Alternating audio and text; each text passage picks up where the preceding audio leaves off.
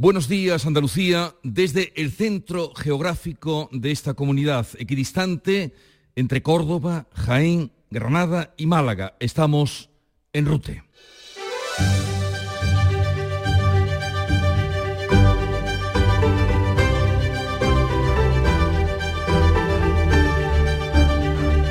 En Canal Sur Radio, La mañana de Andalucía con Jesús Vigorra. En el Museo del Azúcar de la Flor de Rute. Estamos rodeados de lo que sería un cuento de Navidad estamos rodeados de lo que sería un sueño infantil. Estamos rodeados de azúcar y de dulces. Desde aquí vamos a hacer hoy nuestro programa, un pueblo que desde 1630 es también un referente por la elaboración de anisados y licores. A lo largo de la historia, más de 100 destilerías le han dado nombre a Rute en todo el mundo. Desde aquí les vamos a contar hoy la actualidad de Andalucía. Pero primero, el tiempo.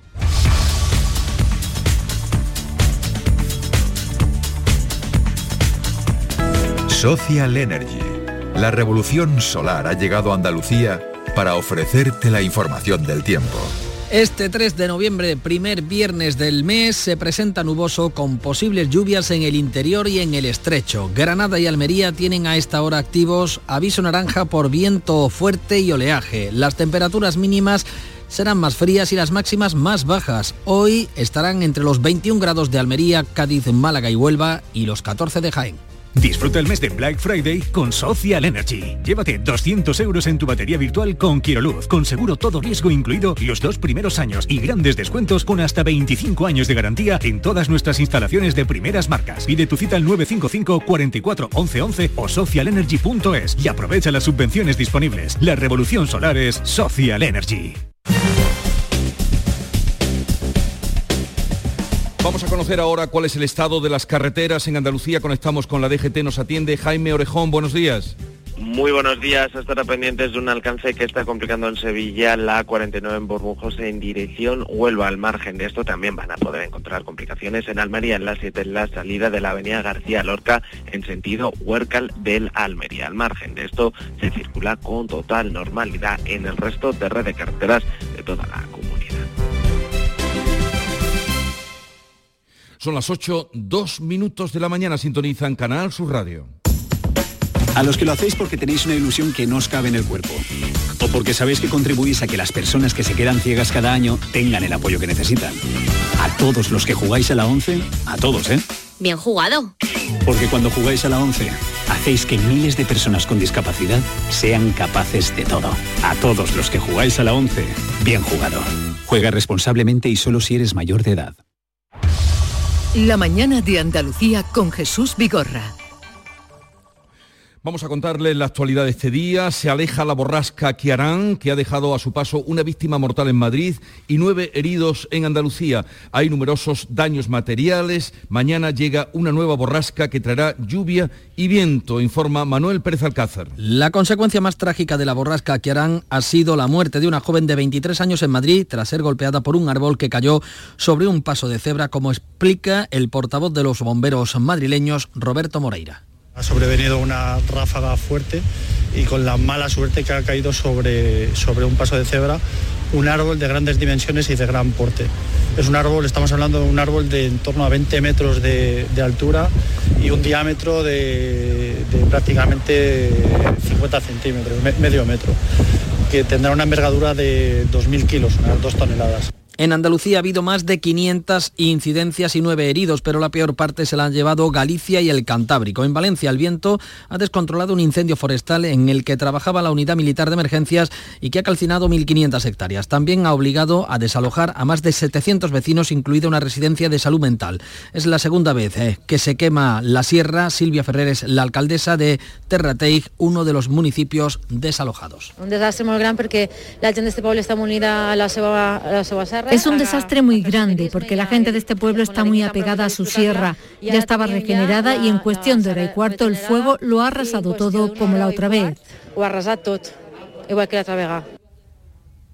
El mayor número de incidencias se registraba en la provincia de Almería, donde el viento que superó los 100 kilómetros por hora dejaba seis heridos, entre ellos una mujer evacuada en estado grave al hospital y un hombre atendido por la unidad de críticos. Almería, María Jesús Recio. 156 incidencias en total en la provincia ha dejado este viento, seis de esas personas heridas, una de ellas está en estado muy grave. Cayó una palmera sobre una marquesina e hirió a dos personas en la capital. Un trabajador resultó herido grave al caer de una obra, otra mujer por la caída de un árbol, otra de avanzada edad tras caerse por el viento, un policía local en Roquetas de Mar al acordonar una zona de peligro tras desprenderse un balcón. Operarios del ayuntamiento se afanan a esta hora en retirar en la capital árboles, ramas, mobiliario urbano. Los bomberos de la capital y el poniente no daban ayer abasto por la caída de árboles, fachadas, cornisas, cableado, desprendimiento de piedras en carreteras. Hoy hay aviso naranja hasta las 2 en buena parte de la provincia, hasta las 6 será amarillo. Ayer hubo rachas de viento en algún momento de 140 kilómetros por hora. En la provincia de Granada ha habido dos heridos. La mayoría de las incidencias se han producido en Baza por desprendimientos de ramas y caídas de árboles, chapas y señales. También en la capital granadina y en otras 17 localidades. Cuéntanos cuál es la situación, Susana Escudero, Granada. Pues 60 avisos relacionados con el viento ha recibido el 112 en total. Destaca en Guadix la asistencia sanitaria para un camionero herido al golpearse con la puerta del vehículo debido al aire, que tuvo que ser evacuado al hospital de la localidad. También hubo un jinete herido en Capileira, en la Alpujarra, que cayó por la fuerza del viento y que fue trasladado al hospital de Santa Ana en Motril. También en Guadix se ha producido el derrumbe parcial del techo de un taller de coches que no ha causado daños personales. Lo principal quizá en la costa, en Playa Granada, el agua se ha comido prácticamente la totalidad de la playa. El viento también ha dañado algunos invernaderos y ha tirado al suelo muchas chirimoyas, por lo que se teme que pueda afectar a la cosecha de esta fruta que está ahora en plena recolección. Estas son las incidencias de la borrasca más destacadas, pero vamos ahora con otros asuntos, otras incidencias y desde luego otras borrascas.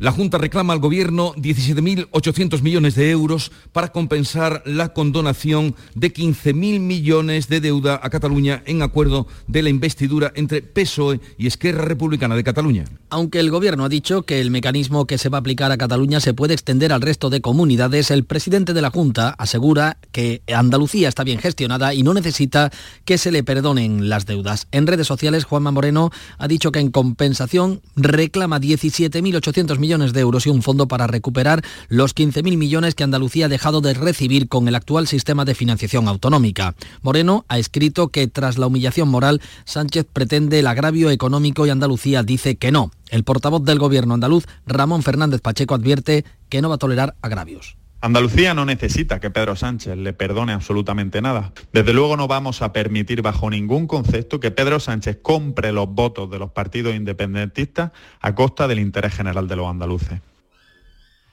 Además de la condonación de la deuda de Cataluña, el acuerdo entre el PSOE y Esquerra Republicana incluye la amnistía, por supuesto, y la cesión de los trenes de cercanías. Por contra, el acuerdo con Junts se atasca. El acuerdo suscrito por el ministro de la Presidencia en funciones, Félix Bolaños, y el líder de Esquerra, Oriol Junqueras, garantiza el apoyo de los republicanos a la investidura de Pedro Sánchez. Bolaños dice que este acuerdo apuntala a la legislatura es un paso más para conseguir la investidura de Pedro Sánchez y para conseguir una legislatura estable.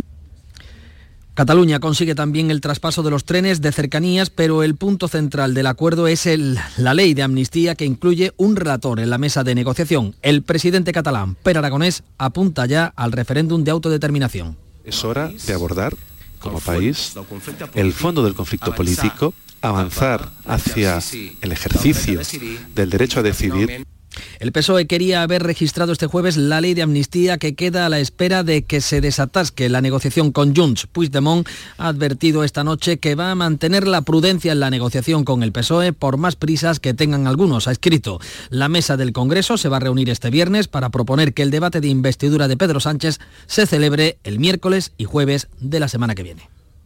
Tal y como están las cosas, habrá que preguntarse con qué nos sorprenderá hoy Puigdemont. Mientras que el Partido Popular tratará de frenar la ley de amnistía en el Senado. Beatriz Galeano. Esa es la intención. El Partido Popular, con mayoría absoluta en el Senado, quiere reformar el reglamento de la Cámara para que la mesa pueda frenar la tramitación de urgencia de la ley de amnistía. Núñez Feijó considera que la ley de amnistía es un ataque a España. Es una enmienda a la totalidad, al decoro y a la dignidad de un pueblo que quiere igualdad ante las leyes. Por consiguiente, esto no se hace por España, que fue ya la última síntoma de egolatría patológica. Y esto se hace por España. No, no, esto se hace contra España. En una charla con Feijó, el expresidente José María Aznar ha dicho que estamos ante una crisis constitucional grave y no cabe inhibirse. La inhibición no tiene hueco. Y se me podrá decir, ¿qué se puede hacer? Pues el que pueda hablar, que hable. El que pueda hacer, que haga. Que yo personalmente me considero en esta situación de crisis muy bien representado por Alberto Núñez Fijo. Un veterano socialista, Javier Solana, ha valorado la amnistía. El que fuera secretario general de la OTAN y alto representante de política exterior de la Unión Europea ha dicho aquí en la mañana de Andalucía que es una apuesta importante para recuperar la normalidad. Yo creo que este es un intento y vamos a ver cómo sale. No conozco la ley y por lo tanto no, aparte no soy jurista, pero que el esfuerzo que se hace, pues eh, yo creo que merece la pena. Eran las palabras de Javier Solana, entrevista que encontrarán si entran en Canal Sus Más, la entrevista que mantuvimos con Solana. Bueno, el Consejo General del Poder Judicial a todo esto convoca el próximo lunes el pleno propuesto por ocho vocales conservadores para debatir una declaración contra la amnistía. El presidente interino, Vicente Guilarte, acepta la propuesta de los ocho vocales que denuncian que es incompatible con el Estado de Derecho que los responsables políticos queden exentos de responder de sus delitos. Aseguran que eh, lo convertirían en objeto de mercado al servicio del interés personal. La Asociación Progresista, Jueces y Juezas para la Democracia, ha reaccionado contra esta iniciativa de los vocales conservadores y asegura que solo el Tribunal Constitucional puede pronunciarse sobre la constitucionalidad de la ley. Por contra, la Asociación Profesional de la Magistratura, la mayoritaria entre los jueces, califica la amnistía como el principio del fin de la democracia. Su portavoz, María Jesús del Barco, en estos micrófonos suponía, dice que suponía la voladura del Estado de Derecho. Sonido que no podemos escuchar, pero en cualquier caso, en la entrevista que hacíamos eh, este jueves, María Jesús del Barco decía que esta decisión puede suponer, la decisión de la amnistía puede suponer, decimos, la voladura del Estado de Derecho. Ahora solamente es crear un beneficio y un privilegio para la clase política. No sé qué cara se le quedará a Marchena, pero pienso en la cara que se le puede quedar a, pues a ciudadanos a los que condenamos a diario pues por delitos menos graves, Vamos con otros asuntos porque no todo es amnistía, aunque lo ocupe todo o casi todo. La popular Ana Mata se convierte en la primera mujer alcaldesa de Mijas tras prosperar la moción de censura que acaba con el gobierno más importante que tenía el PSOE en la provincia de Málaga. Ana Mata es la nueva alcaldesa de este municipio de la Costa del Sol, el tercero en número de habitantes de la provincia. Los mijeños se verán representados por el nuevo gobierno, que será más sensible a sus anhelos estará más preocupado por sus problemas y llega a muchas, con muchas ganas de recuperar el tiempo perdido. La moción ha salido con el apoyo de Vox y el ahora concejal no adscrito, Juan Carlos Maldonado, que ha sido la llave para este cambio tan solo cinco meses después de apoyar al socialista José L. González. Identificados tres menores que han propinado una paliza a otro compañero al que han dejado inconsciente en un instituto de Alama de Granada. La Guardia Civil ha identificado a los tres menores presuntos autores de la paliza a otro joven de 17 años que tuvo que ser trasladado en helicóptero al Hospital Neurotraumatológico de la capital y que se encuentra en estado grave en la UCI. Según las primeras informaciones que se manejan, la víctima ha sido testigo de una reyerta previa y ha sido agredido en venganza después de que informara acerca de lo que había presenciado. Y hoy concluye el mes de plazo que se dieron el Gobierno y la Junta de Andalucía para buscar una solución a los agricultores de la corona norte de Doñana. Las negociaciones han avanzado desde la discreción y todas las partes confían en que en breve se cierre un acuerdo que ofrezca una alternativa a las 700 hectáreas de regadío que quedaron fuera del plan de regularización, un plan de 2014. El Ministerio ha puesto sobre la mesa 350 millones de euros y la Junta condiciona ese acuerdo a que cuente con el respaldo de los agricultores agricultores. Hoy concluye el plazo que se dieron las partes para negociar, aunque el gobierno andaluz dará un margen a la negociación antes de retomar en el Parlamento la ley de regadío, lo asegura el portavoz del gobierno, Fernández Pacheco. Nos dicen que ese acuerdo está al caer sin descanso, eh, manteniendo multitud de reuniones con el Gobierno de España y, poniendo soluciones encima de la mesa. Es verdad que la negociación aún sigue abierta y nosotros tenemos toda la ilusión del mundo en que ese acuerdo llegue lo antes posible. El gobierno andaluz, bueno, decíamos mm, que el acuerdo nos dicen que es inminente, que está al caer, que puede producirse en las próximas horas o cuanto más la próxima semana. Cabe esperar. Por otra parte, el Gobierno andaluz defiende el restablecimiento del canon del agua con el que espera recaudar 140 millones de euros. La consejera de Economía, Carolina España, ha confirmado en estos micrófonos que la Junta va a reintroducir en los recibos del agua el conocido como canon de depuración después de un año suspendido. Asegura que con esta recaudación se podrán emprender nuevos proyectos hídricos necesarios para hacer frente a la sequía. Es un canon que se tiene que gastar obligatoriamente en infraestructuras hidráulicas, por lo tanto había remanente suficiente el año pasado y eh, entendíamos que era posible, viable, establecer esa suspensión. Y un segundo español, trabajador de Naciones Unidas, ha salido este jueves de Gaza por el paso de Rafa. Entre 140 y 170 españoles van a ser evacuados en las próximas horas. La ministra de Defensa, Margarita Robles, ha informado de que España tiene previsto evacuar a los ciudadanos españoles o con doble nacionalidad, además de sus familias que se encuentran atrapados en la franja de Gaza. Pueden salir hasta hoy a través del paso de Rafa que conecta con Egipto. Por supuesto está, está preparado todo el equipo que está en, Egipto y aquí en España, pues eh, las Fuerzas Armadas, si es necesario hacer una, una evacuación aérea, como dije ayer, pues así, así se hará. El jefe de la, de la, diplomacia estadounidense viaja hoy a Tel Aviv por segunda vez desde el inicio de la guerra y está previsto que a las 2 de la tarde intervenga a los medios, hable a los medios de comunicación el líder de Hezbollah, que puede anunciar que la milicia libanesa se involucra también en el conflicto. 8-16 minutos, en un momento vamos a darles las noticias más importantes, más impactantes de este día. Contemplar a Sorolla, Picasso, Goya es extraordinario. Releer a nuestros clásicos, descubrir nuestras jóvenes promesas, arrancarte por bulerías, llenarte de suspiros de España, de rock, danza, cine y teatro es extraordinario.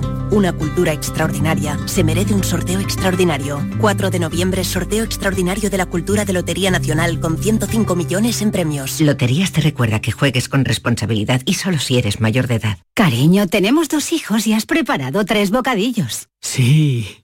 Pates la piara, más buenos que el pan.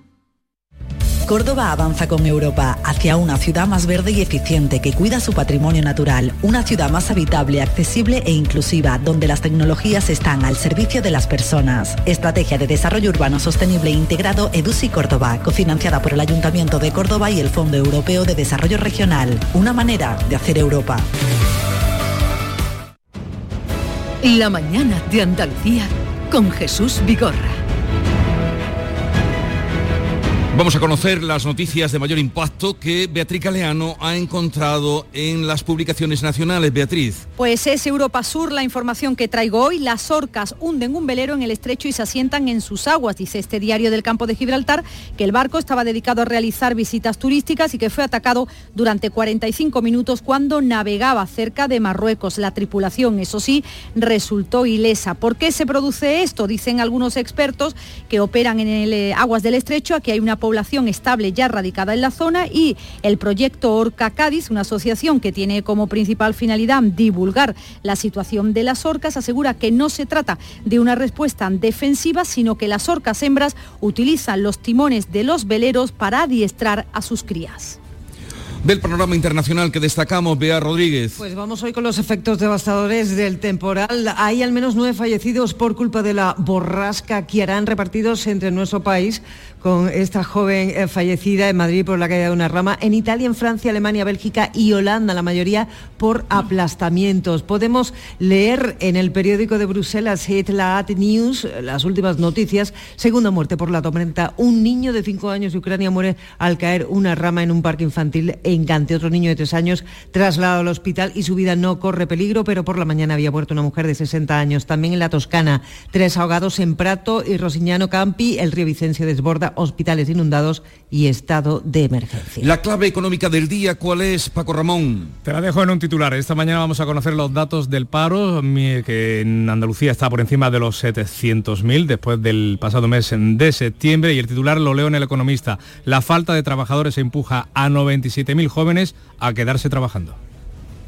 Y la noticia deportiva del día nos la trae Nuria Gaciño. El Granada va a defender que no hubo anoche alineación indebida de su portero Adri López en el partido que ganó por 0 a 3 a la Arousa de Copa del Rey. Vamos a ver cómo acaba este asunto y si el Granada puede estar en el sorteo de la segunda ronda de Copa, previsto en un principio para el martes, pero ese sorteo se ha aplazado porque se van a disputar los dos partidos que se tuvieron que suspender ayer por culpa del mal tiempo. Llegamos así a las 8 y 20 minutos de la mañana. Hacemos hoy el programa desde el Museo del Azúcar, la Flor de Rute, en este pueblo, ya considerado el pueblo de la Navidad. Llega el tiempo de la información local. Atentos. En la mañana de Andalucía de Canal Sur Radio, las noticias de Sevilla con Antonio Catoni. Buenos días, Sevilla amanece con todos los parques de la ciudad cerrados a la espera de que el ayuntamiento los vaya reabriendo cuando confirme que son seguros, que no hay riesgo por caída de ramas o árboles tras el paso de la borrasca Ciorán. La pasada tarde la calle San Jacinto Betriana tuvo que ser cortada al tráfico durante unas horas por el desprendimiento de una enorme rama. En toda la provincia los servicios de emergencia han intervenido en un centenar de avisos. En el ayuntamiento de Sevilla ha habido entendimiento entre los dos grandes partidos, PP y PSOE, a cuenta de las ordenanzas fiscales para 2024 y hoy se inaugura en la catedral la exposición San Fernando, el que más teme a Dios, que incorpora por primera vez realidad virtual en el recinto de la Magna Hispalensis. Vamos a conocer cómo se circula a esta hora por las carreteras de Sevilla y su provincia. Isabel Campos, buenos días. Buenos días, tenemos un kilómetro por la autovía de Coria, en el puente del Centenario también un kilómetro sentido Huelva y en el nudo de la Gota de Leche también un kilómetro de retenciones sentido Ronda Urbana Norte. En el interior circulación intensa a esta hora en las entradas por el puente de las Delicias y puente de eh, el Alamillo, en la ronda hacia Gloreta Olímpica, en la ronda del Tamarguillo, en Kansas City y en el muro de defensa hacia la Cartuja. Hoy seguimos con nubes, sin descartar precipitaciones débiles y ocasionales, más probable en las sierras. Temperaturas en descenso, vamos a alcanzar una máxima de 18 grados en Morón, 19 en Écija, 20 en Lebrija y Sevilla, donde ahora tenemos 13 grados. Enseguida desarrollamos estos y otros asuntos con la realización de Cristina Nogales. Te presentamos con Bijubilación de Caja Rural, un conjunto de soluciones exclusivas e innovadoras para diseñar tu jubilación a tu manera. Con Bijubilación de Caja Rural, montate tu mejor jubilación. Ven antes del 31 de diciembre y obtén interesantes incentivos. Documento de datos fundamentales para el partícipe, alertas de liquidez, indicador de riesgo, planes en promoción y condiciones en segurosrga.es. En Canal Sur Radio, las noticias de Sevilla.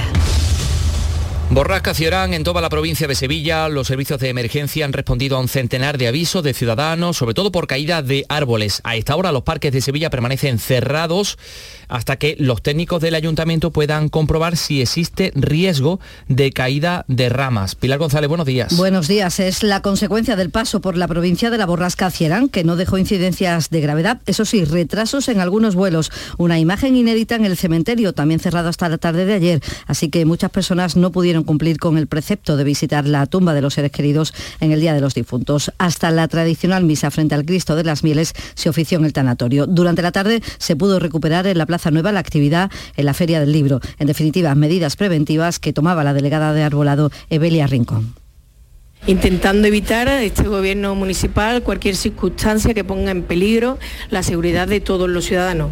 Pero le pedimos a los ciudadanos que entiendan esta circunstancia y a lo largo del día trabajaremos para ver la evolución del tiempo y si es posible abrir los distintos emplazamientos. En torno a las 7 de la tarde se reabría al tráfico la calle San Jacinto en Triana. Los bomberos han tenido que intervenir ante el desprendimiento de una rama como consecuencia del viento. La línea 4 de Tusán tuvo que modificar su recorrido. La línea 40 de Tusán. Pues sí, la que, 40. Que es la que pasa por Triana. Gracias, Pilar. Bueno, vamos a ver. Aprobadas las ordenanzas fiscales, el equipo de gobierno del Ayuntamiento de Sevilla ha logrado sacar adelante este proyecto y para ello ha contado con el apoyo del PSOE, que ha visto cómo se incluían muchas de sus enmiendas en él. Escuchamos a Antonio Muñoz del PSOE y a Juan Bueno, el portavoz popular Bien haríamos las cosas si en algunas veces en los grandes temas PP y PSOE, y esta reflexión me vale para España, para Andalucía o para Sevilla, pudiéramos llegar a acuerdo. Señor Muñoz, de verdad, mi agradecimiento. Sabemos dónde estamos, cada uno. Evidentemente, usted nos lo ha recordado y yo se lo agradezco, pero sabemos dónde estamos cada uno. Y sabemos que tenemos que debatir y discutir mucho. Con Podemos Izquierda Unida, su portavoz ha votado a favor de dos de las ordenanzas, bueno, el grupo ha, ha, votado a favor de dos de las, de las ordenanzas. Su portavoz Ismael Sánchez dice que estas ordenanzas favorecen a las rentas más altas. Plantear una bajada o una subida de impuestos de forma generalizada sin aplicar criterios de renta, sin establecer progresividad fiscal, es una medida, y se lo hemos dicho muchas veces, discriminatoria que siempre afecta a las capas populares y siempre beneficia a quien más tiene. Y la portavoz de Vox ha acusado al PP de mentir. Cristina Peláez. Ustedes no bajan los impuestos de los sevillanos tal cual anunciaron y consideramos que es un engaño. Nos han querido tender una trampa y resulta que al final han caído ustedes en la trampa del PSOE y caen ustedes con ellos en la deriva de ir subiendo los impuestos año tras año. Bueno, esto es lo que dicen unos y otros, pero vamos a conocer exactamente qué eh, dicen estas ordenanzas. ¿Cuál es el contenido de las ordenanzas fiscales, Pilar? Eh, entre otras cosas, aumenta el número de familias numerosas que se van a beneficiar de la bonificación del IBI porque se amplía hasta aquellas que tengan ingresos de hasta 80.000 euros. Los precios del cementerio solo se van a actualizar según la inflación. Se mantiene el pago de 116 euros por las bodas en el consistorio, aunque se exime a quienes tengan unos ingresos menores a los 1.500 euros mensuales. Las motos de menos de 125 centímetros cúbicos seguirán sin tener que pagar el impuesto de circulación. Eso, las ordenanzas fiscales. Ahora hablamos de los presupuestos de la Junta para el año que viene, que destinan 889 millones a la provincia de Sevilla, 29% más que el año pasado. Dos partidas muy importantes. 160 millones al tranvía de Alcalá de Guadaira, 122 millones para la red de metro. Dice el delegado del Gobierno de la Junta en Sevilla, Ricardo Sánchez, que esto supone un impulso para la provincia. Que Sevilla gana con esta Junta de Andalucía. Lo demuestran los hechos. Obras que hace cinco años eran utopía, hoy son una realidad. Y muy importante, cumplimos con los plazos sin demora. Con respecto al tranvía de Alcalá, la alcaldesa Ana Isabel Jiménez se muestra satisfecha con esos 160 millones que van a permitir terminarlo. Eh, muy contenta porque además cuando Europa considera que es un gran proyecto y consigna esa partida presupuestaria, eh, la, finalidad no puede ser otra. A partir de ese momento de lo que se trata es de eh, agilidad y hacerlo cuanto antes para poder tenerlo en marcha eh, porque es un proyecto muy necesario para, para, Alcalá. Una inversión más, Adif va a construir por casi 7 millones de euros un paso subterráneo accesible que va a conectar los andenes 1 y 2 de la estación de Cantillana, 8 y 27. Clínica Lawens se ha convertido en una referencia de la medicina estética en Sevilla, con una trayectoria impecable de 30 años y un equipo médico estético reconocido a nivel internacional. Clínica Lawens es la primera opción para tratamientos de rejuvenecimiento facial y corporal para hombres y mujeres. Ponte en manos de los mejores profesionales. Clínica Lawens, a la vanguardia de la medicina estética. Este próximo martes os esperamos en el auditorio Nissan Cartuja de Sevilla para disfrutar del show del comandante Lara, en vivo y en directo. Comenzamos a las 6 de la tarde. Y gracias a este maravilloso público, el show del comandante Lara. Vive una tarde espléndida de alegría, humor e ingenio con el show del comandante Lara, con la colaboración del auditorio Nissan Cartuja. Las noticias de Sevilla. Canal Sur Radio. La Guardia Civil investiga el accidente de tráfico en la noche del miércoles que costaba la vida a dos personas en Sevilla, el choque frontal de dos vehículos en la A8083 en las cercanías del Estadio de la Cartuja. El equipo de atestados de la Guardia Civil instruye diligencias para determinar cuál de los dos coches iba en sentido contrario y por qué. El Betis ha mostrado además sus condolencias por este siniestro porque el joven de 24 años fallecido, eh, uno de los dos fallecidos, era socio del equipo y regresaba de ver el partido de la Copa del Rey que había jugado el Betis en Almendralejo. Por otra parte, les contamos que la Guardia Civil investiga un nuevo altercado en Carmona durante la noche de miércoles cuando ardía un vehículo. Todo apunta a que los protagonistas de esta trifulca son los mismos que hace un par de días quemaron otros dos vehículos que estaban delante de una casa donde quedaron atrapadas 10 personas sin que finalmente tuvieran mayor trascendencia. Y en Morón se investiga la muerte de un jardinero de 22 años tras precipitarse desde un tejado este pasado miércoles. En comisiones obreras dicen que se podría tratar de un accidente laboral, aunque este joven de 22 años no tenía contrato. Bueno, pues vamos con los deportes. Nuria Gaciño, buenos días. ¿Qué tal? Muy buenos días. Tras la disputa de la Copa, eh, vuelta a la Liga, donde tanto el Betis como el Sevilla juegan mañana. El Betis a las 4 y cuarto recibe al Mallorca, mientras que el Sevilla visita a las 6 y media al Celta de Vigo, con la recuperación ya de Navas y Dimitrovic. Un Sevilla al que le urge ganar para alejarse del descenso. Y tanto Betis como Sevilla tendrán que esperar para conocer a su rival de Copa, ya que la Federación ha aplazado el sorteo previsto para el martes a la una de la tarde. A esa hora se van a disputar los dos partidos coperos que tuvieron que suspenderse ayer por el mal tiempo. Estaremos, por tanto, pendientes de cuándo será finalmente el sorteo. Dos apuntes musicales. Mañana concierto de Camela. Mm, Ya no hay entradas. Y el domingo, en el espacio Turina, La ROS, la Real Orquesta Sinfónica de Sevilla, quinteto de cámara que va a comenzar ese concierto a las 12 del mediodía con este divertimento de Mozart.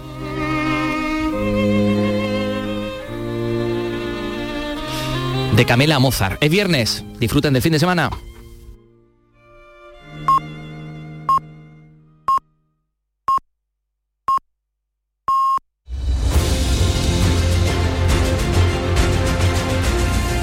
Andalucía, son las ocho y media de la mañana. Estamos hoy haciendo el programa desde el Museo del Azúcar. Una auténtica sorpresa la que nos hemos llevado al entrar aquí y mm, vernos eh, como si fuera la casita de los cuentos que tantas veces leímos rodeada de figuras de azúcar, en este caso. Vamos a la tertulia en un momento, pero antes eh, quisiéramos precisamente colocarles a ustedes en donde nos encontramos hoy haciendo el programa. Ya saben que estamos en Rute, estamos en el centro geográfico de Andalucía, porque desde aquí la equidistancia es la misma a Córdoba, a Granada, a Málaga y a Jaén. Yolanda Garrido, ¿dónde nos encontramos? Hola Jesús, buenos días, buenos días a todos. Pues estamos en el Museo del Azúcar de la Flor de Rute y estamos viendo todo lo que tienen aquí que es digno de ver. Está hecho con azúcar, clara de huevo y, bueno, mm, dan formas a lugares que todos conocemos. Este Museo del Azúcar fue inaugurado en 1999, hace 24 años. Alberga reproducciones en azúcar de, de los principales monumentos eh, eh, andaluces. Por ejemplo, tengo delante el Patio de los Leones, la Torre del Oro, la Giralda, la Mezquita, los arcos de la Mezquita, el Palacio de Jabalquinto. Es decir, eh, hay auténticas maravillas aquí que uno se queda mirando que no le falta un perejil tiene de todo. Hay cuatro salas en este museo. También podemos ver a Picasso, a Dalí, la duquesa de Alba, entre otros. Eh, algunas maravillas que, que, han sido capaces, algunas de las maravillas que han sido capaces de confeccionar eh, con maestría en la flor de rute.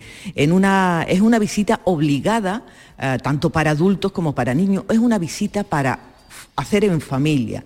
También se pueden contemplar, bueno, pues un resumen histórico de la empresa de la Flores Rute con curiosidades, recetarios, utensilios de fabricación. Hay ninot valencianos, lo trajeron de allí, que recrean una fábrica antigua de mantecao, se ven con los lebrillos. Tenemos aquí ahora, estoy pasando delante de, de Marilyn, del Empire State Building, es decir, Aquí nos falta un perejil, todo estupendo. El Picasso, eh, que lo tienes tú muy cerquita y justo donde tú tienes eh, Picasso también pintando. Es decir, esto es una maravilla que es digno de ver. Muchas cosas hay que contarle en Rute, el pueblo de la Navidad, que iremos mostrándole a lo largo de la mañana. Pero vamos ahora a la tertulia, que es lo propio que hacemos a esta hora cada día, y les eh, presento y saludamos a los compañeros que hoy están con nosotros. Javier Rubio, buenos días. Muy buenos días. O Hola Javier, bienvenido. También Carlos Navarro Antolín, su director del Grupo Yolí, eh, Diario de Sevilla. Buenos días. Buenos días, Jesús. ¿Qué tal, Carlos? Pues aquí en el gozo de la radio en el gozo de la radio, pues nosotros estamos en el gozo de las vísperas de la Navidad. Y también nos. No, ¿Perdón? Un poquito adelantadas. no, pero, pero bueno, toda la producción sí, en no, este sentido sí, de claro. dulce se pone en marcha hace mucho tiempo. Sí, sí, sí, pero que estamos en San Martín de Porres. San Martín de Porres, que hoy es el día. Eh, y también nos acompaña Ana Cabanillas del Periódico de España. Ana, buenos días. Buenos días, qué envidia allí, ¿eh? Jesús, ya hablando de esos dulces, que ya van abriendo el tiempo de la Navidad. Sí, siempre se dice que por sus vísperas les conoceréis. A ver, eh, yo os pregunto, ¿con qué se descolgará hoy Puigdemont después de las concesiones que ha hecho Esquerra Republicana, ahora que se encalla de nuevo el proceso de, investidura encalla con eh, Junts. ¿Con qué se descolgará hoy? Pues no lo sé, porque yo, vamos, creo que, ninguno de nosotros, ni nadie de, vamos, ni siquiera en su partido, somos capaces de prever los movimientos de, de Puigdemont y, es difícil, pero evidentemente algo más tienen que arañar porque si no parece mm, que es Esquerra la que ha conseguido desbloquear el asunto y, que, bueno, todas las reivindicaciones que, tenían en la lista pues se las ha aceptado eh, el presidente del gobierno en funciones, Pedro Sánchez yo me pregunto si esto en realidad es una negociación, pues yo creo que no, ¿no? O tú tienes siete votos y a cambio pues mm, aceptas lo que te pidan y, se acabó. es, que, eh, la otra parte que, cede, ¿Dónde, ¿dónde está? el acuerdo siempre es un punto intermedio entre dos posiciones, ¿no? Y yo veo que aquí mm, es una parte la que ha ido eh, con suma prodigalidad hacia la otra y, no hay reciprocidad, por lo menos eso es lo que yo veo. Bueno, yo, creo que lo de Puigdemont, ayer de descolgarse, estuvimos eh, desde las doce y media esperando a que compareciera en esa famosa rueda de prensa que al final desconvocó. Eh, es más bien, no creo que se trate tanto del contenido de las negociaciones, sino en un acto pues, de, buscar más protagonismo, ¿no? Un golpe en la mesa, una demostración en realidad de fuerza. Decir, bueno, sí, tú has pactado con estos de izquierda republicana y muy bien, eh, pero ¿quién manda aquí?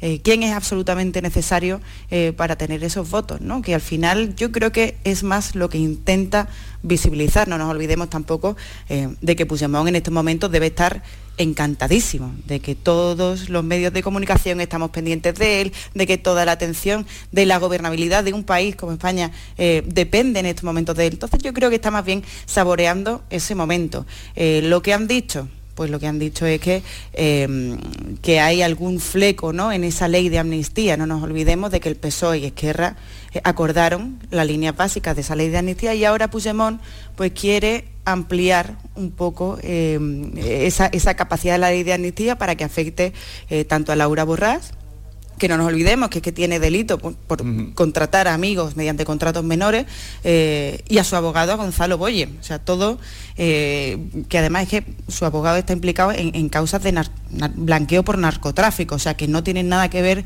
eh, con el proceso, con lo cual yo ahí veo que vaya a ser distinto, pero insisto, que yo creo que es que esto casi pasa a un segundo plano.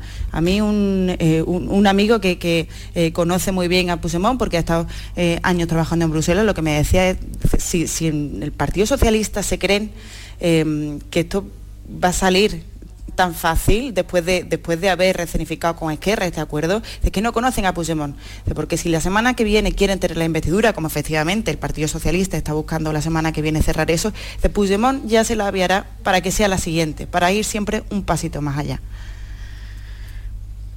Yo creo, Jesús, que, a lo que estamos asistiendo, desde luego no creo que no, sorprende a nadie, ¿no? Eh, en la liturgia de un, de un acuerdo, que no, bueno, es un acuerdo, es una compra de votos, como bien dice Javier, en acuerdo de las dos partes.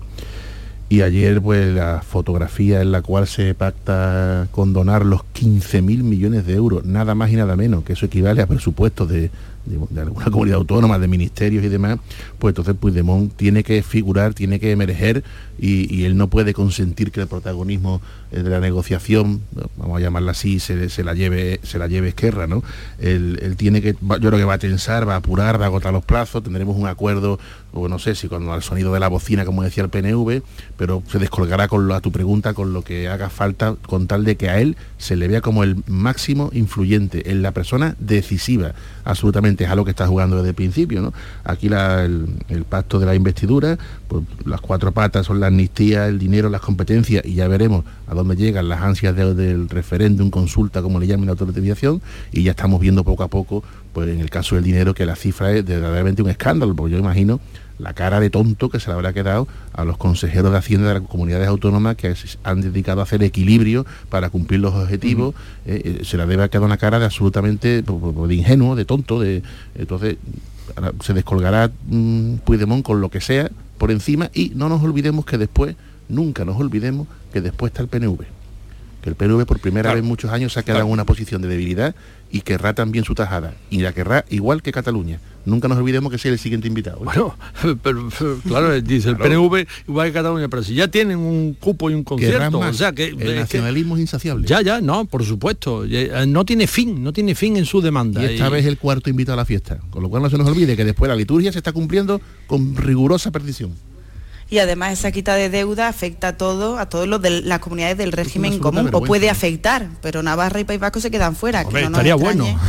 no nos extraña ahora que, el PNV pida también que se abra alguna fórmula para también pagar Claro, claro, efectivamente. Que les den. están ahora están muy calladitos. Si el problema es dónde va a haber dinero, dónde va a sacar el dinero o de pues, dónde va. Pero Jesús, esa, pregunta, ¿de dónde? Es que el dinero sale siempre del mismo sitio.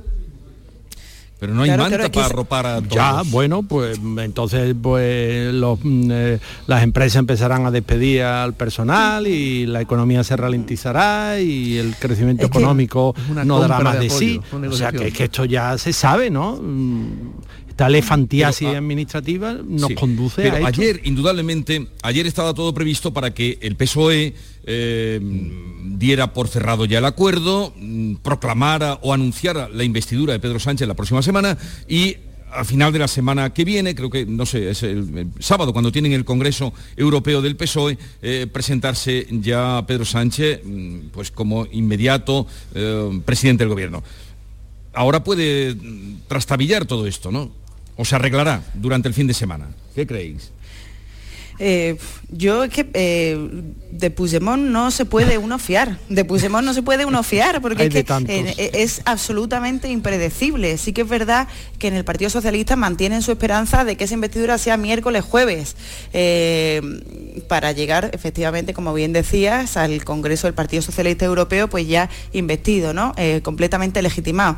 ¿Qué pasa? Pues que esto supone más fuerza negociadora para Puigdemont, para Junts, y van a aprovechar aprovecharla y van a aprovecharla y sí que es verdad, ayer estuvimos pendientes todo el día porque parecía que en cualquier momento estaba el Grupo Socialista en el Congreso ya movilizado para registrar ese texto de ley eh, de la amnistía, pendientes de si tenían que ir al registro o no eh, y bueno, pues estamos a la espera eh, de que un señor desde Bruselas dé su beneplácito a todo fugado, esto. Fugado de la justicia. Delincuente, prófugo y chantajista. Sí, pero ya eso ya es el presidente. Ya no es fugado, ya no es el señor que se escapó en un moleteo, ya es el presidente. para mí sigue siendo un prófugo de la justicia española que se escapó en un maletero, de la forma más ignominiosa y vergonzosa que existe, eh, escapado en un maletero. Ya está, esto hay que recordarlo, porque si no, claro, le damos una aureola de, respetabilidad que no la tiene. O sea, eh, esto no, es nada respetable.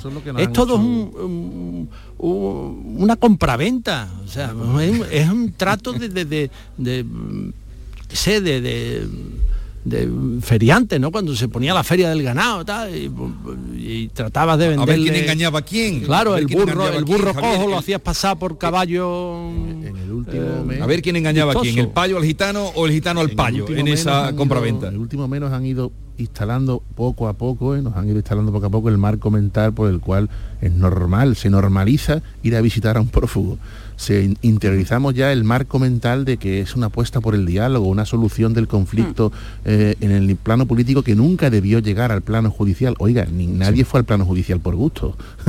es que mm. parece como que aquí estuviéramos deseando ir a aplicar el 155, como si eso fuera malo. El Poder Judicial se puede recurrir cuando hay que recurrir. Y bueno, podemos discutir algunos matices, pero eran vías absolutamente legales y previstas en el Estado mm, social y democrático de derecho en el que por fortuna vivimos. Pero no, pero ya, pero ya nos han dado permitidme, sí, eh, eh un momentito, eh, Carlos Navarro Antolín, que estaba en el uso de la palabra, Javier Rubio, Ana Cabanillas, nuestros compañeros de hoy, porque quiero saludar a Salvador Fuentes Lopera, es el presidente de la Diputación de Córdoba, como ya les venimos contando, hoy hacemos el programa, lo estamos haciendo desde Rute y eh, queríamos dar un vistazo a, toda la provincia a, a través de la mirada del presidente de la Diputación, Salvador Fuentes, buenos días. Hola, muy buenos días, Jesús. Eh, usted lleva, se han cumplido ya los primeros 100 días al frente de la Diputación. Eh, ¿Cómo está afrontando esta nueva etapa después de, otros cometidos en el Ayuntamiento de Córdoba? Pues afrontando con mucha ilusión, pero sobre todo con mucho trabajo, ¿no? Estamos intentando pues poner orden en aquellas cosas que nosotros vemos que había que ordenar y seguir con las cosas y gestión que ha dado, que tiene, que viene funcionando bien y lo que no está funcionando bien, pues vamos a intentar corregirlo, ¿no? Ese es el secreto de, de las instituciones.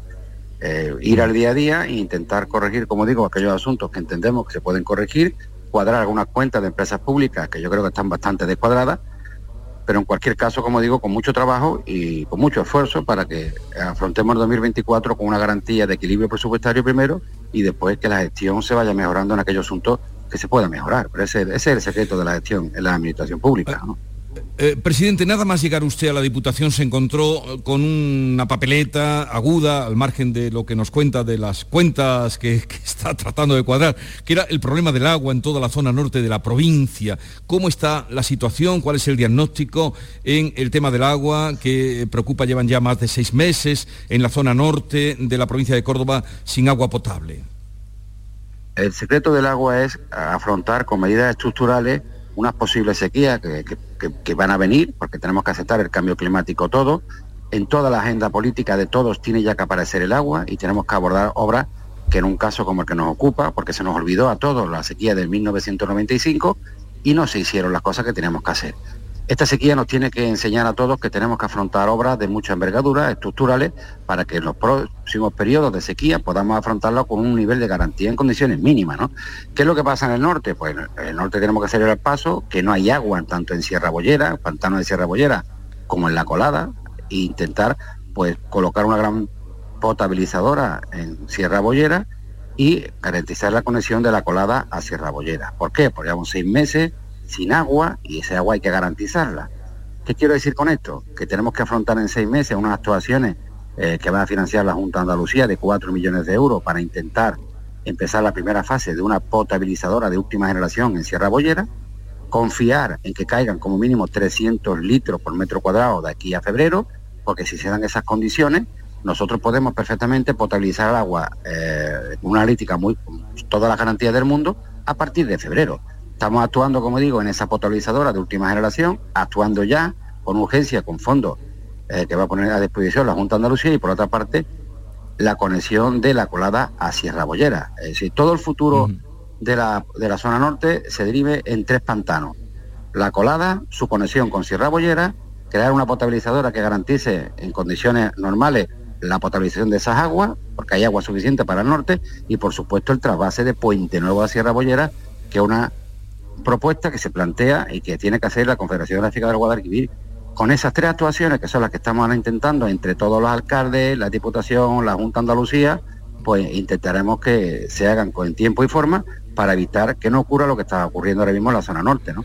Pero en definitiva, el, agua tiene eh, que asumirse con, con, soluciones estructurales, no ocurrencias ni cosas eh, transitorias, porque no vamos a ningún sitio con eso. ¿no? Pero eh, yendo bien las cosas, he creído entenderle, señor presidente, si no usted me, corrige, que yendo bien las cosas, el agua podría ser potable eh, en esa zona norte que afecta a unos 70, 80 mil habitantes eh, a partir de febrero. Sí, sí, sí, vamos, si, llueve, las condiciones que te dan los técnicos, porque aquí vamos de la mano de los técnicos, sin ocurrencias, como digo, las condiciones son si cae entre unos 300 litros por metro cuadrado. Y si nosotros hacemos los deberes, que lo vamos a hacer en todas las actuaciones de la depuración de Sierra Bollera, que ya le digo son 4 millones de euros en cuatro meses, cinco meses como mucho, estaremos en condiciones de potabilizar agua con muy buena analítica en febrero. Eso dicen los técnicos. Y a eso estoy yo dedicado, eh, en que se cumplan eh, todas las, obras pendientes, todas las actuaciones que hay previstas con la Junta de Andalucía de carácter técnico, para que eh, si llueve en las condiciones que estoy diciendo, en febrero se pueda normalizar la situación. Y eso es lo que vamos a hacer y a eso nos vamos a dedicar. Y por otra parte, tenemos que eh, no parar en la conexión La Colada Sierra Bollera y exigir al gobierno de España el trabase Puente Nuevo Sierra Bollera. Pero como usted dice, eh, la idea es que en seis meses, actuando con emergencia, que es lo que estamos haciendo, y con la financiación de la, de la Junta de Andalucía, más el trabase que estamos nosotros ya realizando desde la colada a Sierra Bollera, si llueve, podamos potabilizar el agua en condiciones absolutamente normales en febrero. Y ya le digo, vamos a una potabilizadora de última generación, Jesús. Pues eso, eso espero para bien de todos los vecinos de la zona norte, comarca de los Pedroches y también del eh, Alto Guadiato. De Guadiato. Em, del Guadiato. Mm, por cierto, estamos en Rute. Eh, desde la Diputación se ocupan de toda la provincia. Hablemos ahora de algo más festivo, porque hemos venido a este pueblo que mm, lleva el sobrenombre del pueblo de la Navidad. Mm, ¿Qué ofrece eh, la provincia de Córdoba eh, de cara a las fiestas de la Navidad? Hay que entenderla como mosaico, desde Adamó hasta Suero, es decir, la versatilidad y la variedad que tiene la provincia de Córdoba es muy grande, son 77 pueblos, ¿no? Cada uno con su singularidad, ¿no? Desde la zambomba de Suero, al auto de los Reyes Magos de Elviso, las luces de Navidad en Puente Genil, que es una empresa que es eh, un referente a nivel mundial, eh, los coloquios de la infancia de Jesús de Garcejo, en Lucena también tenemos muchas actividades, en los Blasques con el Belén artesanal, el Belén viviente de Torrecampo, los compañeros de la Zambomba de la Subbética, las calles navideñas del Caracejo, la Conavidad de la Villafranca de Córdoba, la aldea de Morente y sus gnomos. Eso es una realidad, es un mosaico, pero Rute, que es un referente a nivel nacional, tiene una singularidad en la Navidad muy importante, que atrae a miles de visitantes. Estamos hablando de 120.000 turistas que se prevén que entren en, en Rute, ¿no? Eh, casi mil autobuses. Y eso yo creo que tenemos que intentar consolidar y agrandar la presencia de la Navidad eh, de Rute en todo lo que es el mercado nacional e internacional y por eso vamos a promocionar en la Navidad, a modo de saborear las cosas de Córdoba, todo lo que es la gastronomía, el turismo y esas eh, fiestas que son muy señeras, eh, intentando, porque ahí la complicidad con la, con capital es total, intentando eh, irradiar por toda la provincia todo el turismo que podamos atraer a Córdoba capital, ¿no? De eso se trata y a eso nos vamos a dedicar, ¿no? Pero que el mosaico es muy importante. No, ya le veo, ya le veo bien informado, presidente, que ha hecho usted un rápido repaso de, lo más señero, aparte de muchas cosas más. No, he leído ahí un poco lo que es la realidad que me han puesto encima de la mesa, ¿no? Sí. no, no, pero ha hablado con detalle porque... Sí. Yo, porque me interesa poner de manifiesto la diversidad norte, sur, este y oeste, pero poniendo el foco en Suero por la importancia que supone Suero eh, durante muchos años en la Navidad española, ¿no? Eh, y por supuesto Rute, ¿no? que es el caso donde nos ocupa. Pero es una zona, la subbética, muy particular, muy particular y donde irradia mucho turismo. Y eso lo hace la a pulso, ¿no? Y el foco ahora mismo en la Navidad, como digo, es Rute y todo lo que pueda suponer Rute para esa zona, ¿no? Pero también hay una realidad navideña en la zona norte, que también es un atractivo, ¿no? Esa es la idea. Y una cosa que, no le comentaba antes, cuanto al desafío de la provincia, pero permítame, eh, o permíteme que te lo diga, ¿no? Es decir, lo mismo que el agua es un desafío muy importante para la provincia de Córdoba, también lo es la capacidad energética. Nosotros tenemos un déficit de capacidad energética en la zona norte y partes de la zona sur que tenemos que corregir, porque eso nos resta mucha capacidad de inversión a la hora de proyectar ahí empresas y empleo. Y eso es uno grande desafío que tiene esta provincia. El agua, la capacidad de luz, por ejemplo, la zona norte, que no tenemos luz suficiente, energía suficiente para poder atraer inversiones es considerables, y la, y la, parte, y la parte también sur, ¿no? Es un desafío que tenemos que resolver con Madrid. Y por otra parte también la despoblación. Tenemos que seguir el paso en intentar desarrollar esos polos que hay de economía hacia zona, hacia sombra, en el caso del Guadiato, que tenemos que intentar a ver de qué manera emerge una comarca que después de la cuenca minera está viendo como eh, año tras año está decayendo. ¿no? Es un desafío que tenemos en la provincia que tenemos que intentar resolver. ¿no? Y permítame esta inclusión en el debate cuando está hablando de, de Rute, ¿no? Pero me tiene muy preocupado ese tema. no, con razón, desde luego. Eh, Salvador Fuentes Lopera, presidente de la Diputación de Córdoba, gracias eh, por atendernos. Le deseo lo mejor en esos retos que nos ha planteado algunos, habrá más, pero los fundamentales que aquí ha dejado caer. Un saludo desde la provincia de Córdoba, desde la Subbética y desde Rute. Muchas gracias, don Jesús. Un abrazo muy grande. Adiós, buenos días. Eh, seguimos con Javier Rubio, Carlos Navarro, Ana Cabanillas y a todo esto, queridos compañeros, de lo que estábamos hablando, eh, lo que pueda hoy eh, sorprendernos o con lo que pueda hoy sorprendernos Puigdemont, el PSOE organizándose para, como apuntábamos, llegar a la investidura. ¿Qué representa que Izquierda Unida pregunte a sus bases este fin de semana si avala el acuerdo? El acuerdo con su madre. ¿Qué, representa eso en el mapa político, en la actualidad política española? Ana se ríe. La liturgia. Yo creo que poco representa, porque en realidad em, el, apoyo ayer se reunió la Ejecutiva de Izquierda Unida y ya eh, dio su apoyo, o sea, ya ratificó que apoyará la investidura de Sánchez, que eso en ningún caso estaba en duda porque sobre todo Izquierda Unida no nos olvidemos de que siempre se ha alineado eh, con Yolanda Díaz, que no, no ha sido como Podemos, que sí que han mostrado más discrepancias. Eh, esta consulta en realidad la han lanzado más como una manera casi de presionar por tener un ministerio, que al final no nos olvidemos de que en sumar son muchos y todos quieren lo suyo. la pregunta que lanzarán a sus bases va a ser si una vez eh, acordado el apoyo eh, a la investidura de Sánchez, sí avalan su entrada, su posible entrada en el gobierno, ¿no? que es una forma pues como de eh, avalar esa vía, o, sea, de cara a Yolanda Díaz, para intentar estar en el Consejo de Ministros, porque no está en absoluto garantizado que vayan a estar, entre otras cosas porque como decía antes, son muchas formaciones, todas quieren tener representación. los comuns, el partido de Ada Colau, eh, estará en ese Consejo de Ministros, otra de las que tiene muchas papeletas eh, para estar, como venimos contando en las últimas semanas en el periódico de España, es Mónica García, la líder de Más Madrid, eh, y hasta ahora es que Yolanda Díaz, que bueno, Yolanda repetirá como ministra de Trabajo, yo, hasta ahora Yolanda Díaz contaba con que iba a tener tres ministerios, a lo sumo cuatro pero también el Partido Socialista parece que en esto pues ha dado un giro, parece que ahora se abre a mantener los cinco ministerios que tiene Unidas Podemos, de manera que esto daría cabida a que entrasen también Podemos o Izquierda Unida. Y ahí va a estar la batalla.